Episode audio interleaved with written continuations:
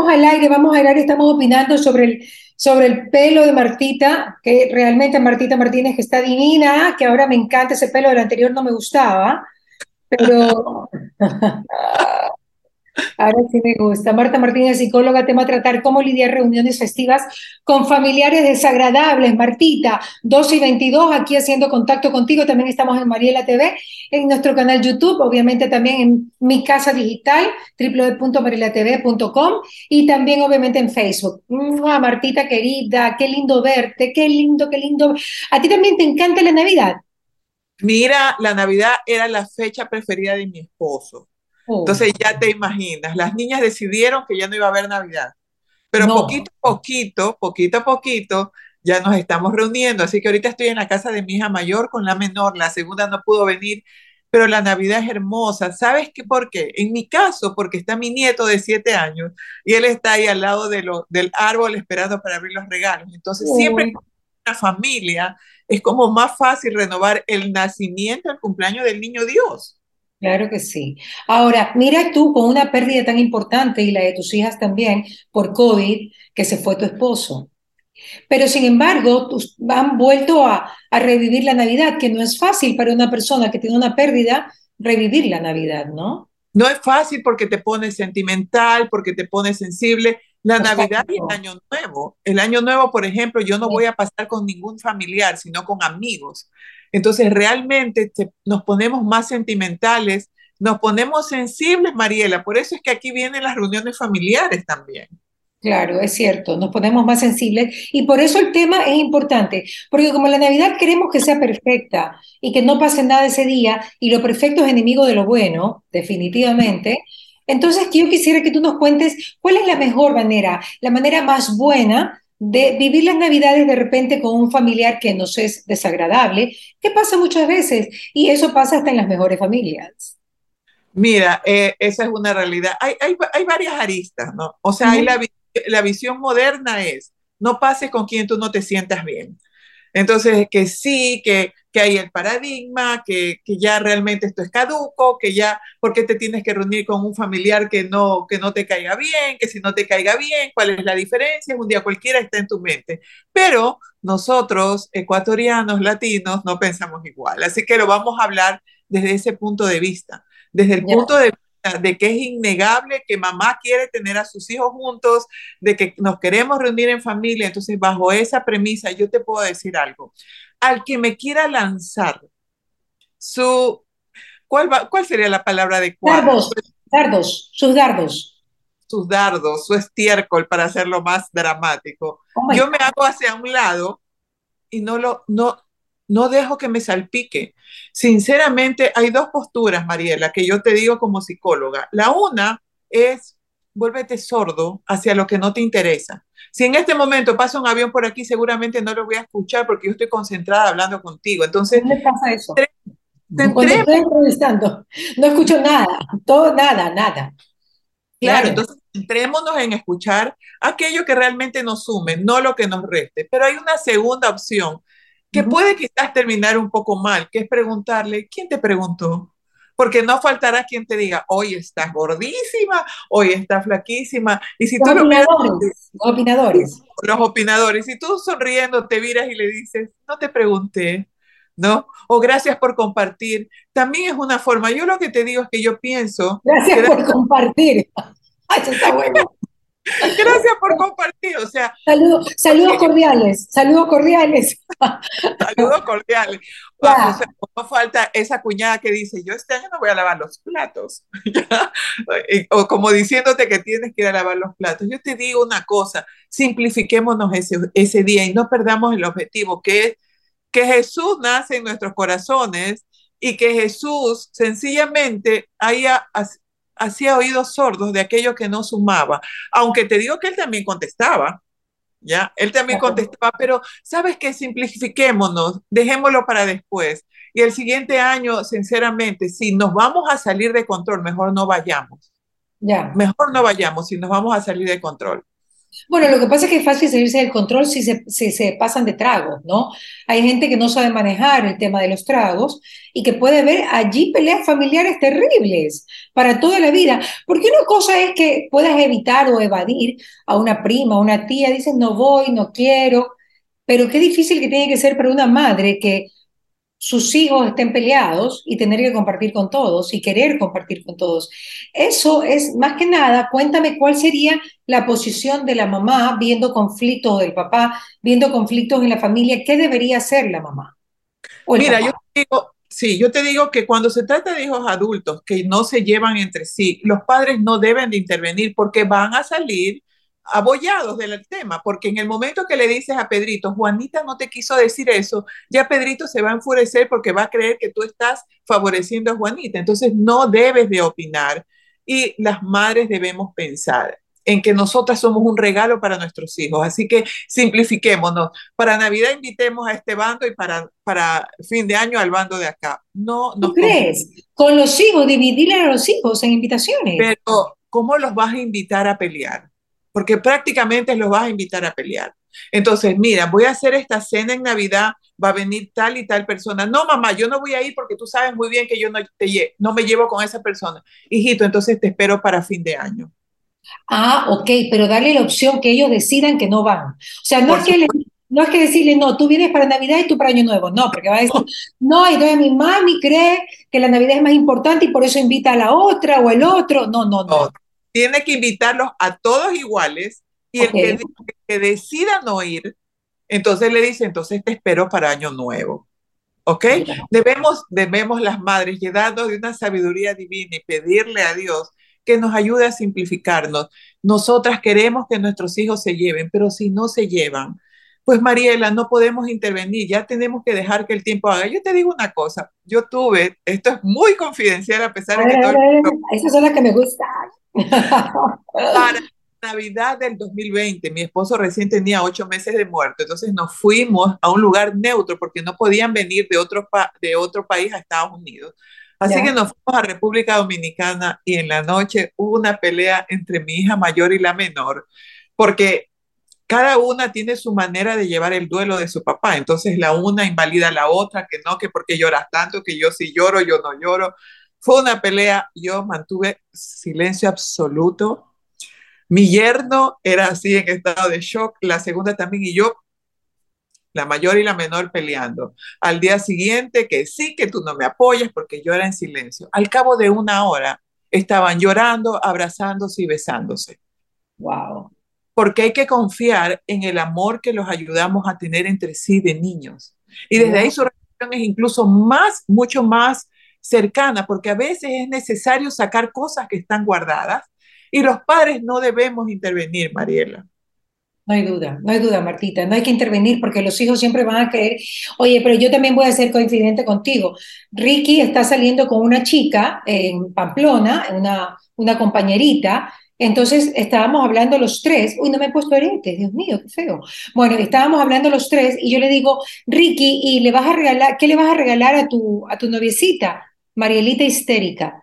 Mami, ¿cómo vas a, cómo vas a, celosísima, celosísima, celosísima, porque yo estaba preocupada por la novia de Ricky. Yo digo, óyeme, Martita, los celos de los hijos son una cosa seria y determinan nuestro proceder. Yo por lo menos personalmente siempre tuve como celos con mi hermana, y no es que me llevo bien con mi hermana, me llevo mal, porque mis papás siempre tomaban partido, yo siempre pensé que la defendía más a ella, como tú dices, y, y ha pasado el tiempo y no he logrado reconciliar esas o sea, limar esas asperezas, reconciliar ese corazón, porque es tan jodido el tema de que si un papá realmente eh, infunde celos entre, entre los hijos, la fregaste para toda la vida la fregaste para toda la vida. Mira, Mariela, pasa tanto que en la historia de la Biblia, Jacob prefería al, a José y sus hermanos lo iban a vendieron, Lo, vendieron. Pero también, oye, José era un chismoso, pues. Es que también hay hermanos. Tú sabes que eso es así y eso lo describen también muchos libros, ¿no? Que José le iba a chismear a su papá todo lo que hacían los hermanos y los tenían hartos O sea, José iba, no, que mis hermanos hicieron esto, mis hermanos, como era el preferido, hay hijos que son así, ¿ves? Que son esos los que van con el chisme a los papás y que cuentan todo.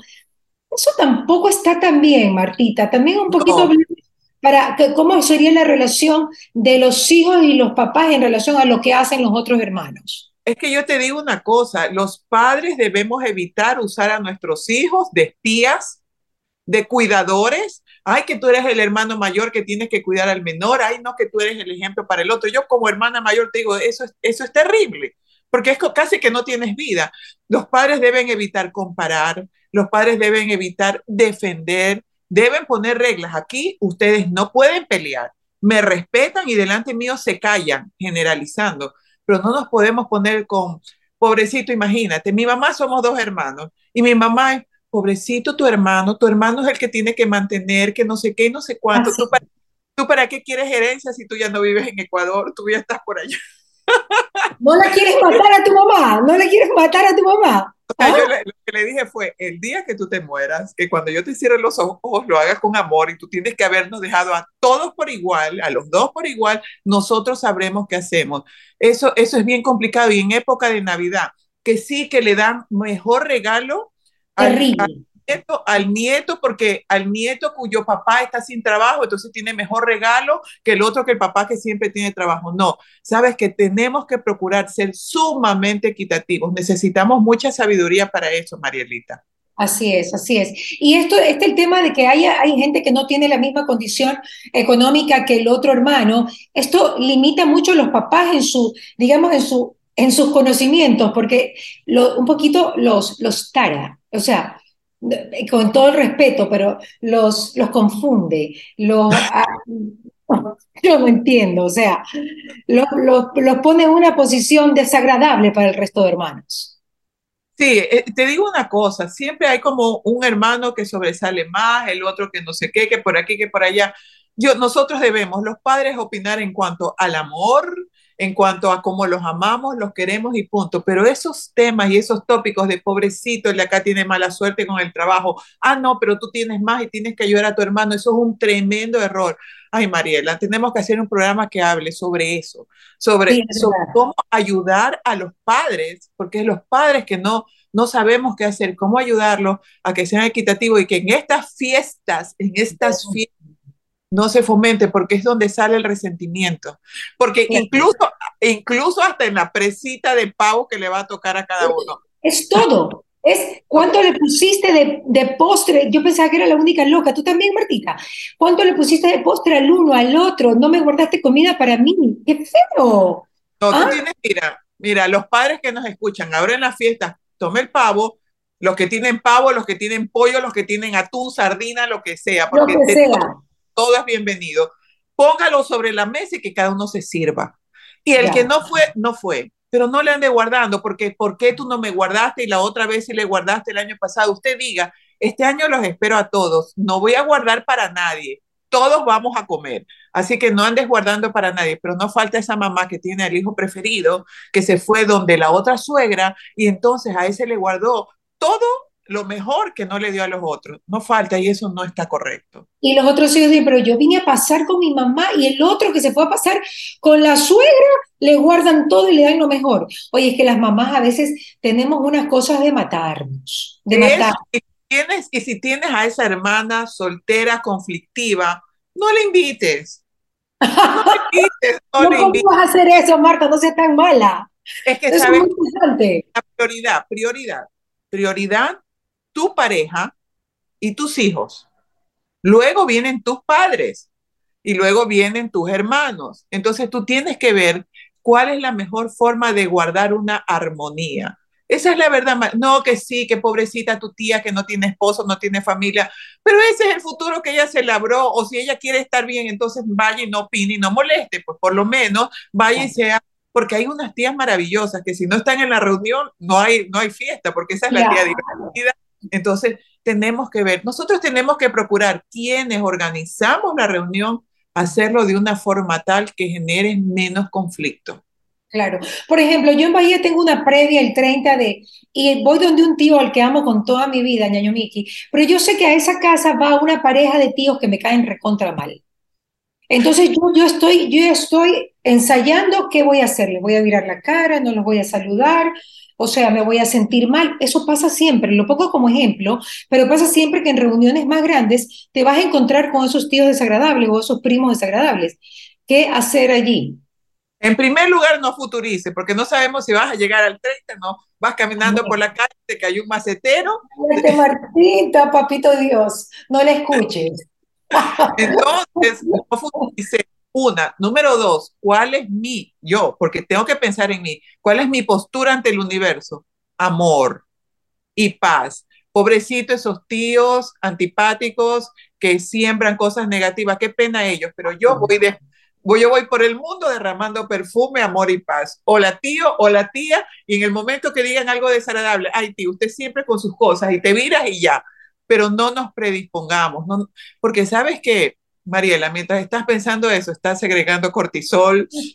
Eso, no, no me gusta ni nombrarlos. Es verdad, las cosas desagradables no se nombran. Hay una cosa ya para finalizar que yo no sé si ha pasado en todos los, los hijos de padres divorciados, y es el hecho de que Ahora yo veo que los hijos de padres divorciados se llevan mejor, porque han hecho como una comunidad entre ellos. No sé si pasa solo con mis hijos, pero yo se lo he escuchado a varias madres, que ahora los chicos, los hijos de nuestra generación, se llevan mucho mejor, que ya son compinches, que no pasaba en nuestra generación que éramos mucho más peleones entre hermanos, ¿no? Es que te digo, te digo una cosa, si hay algo que une, es la, em, dolor. los temas, la adversidad.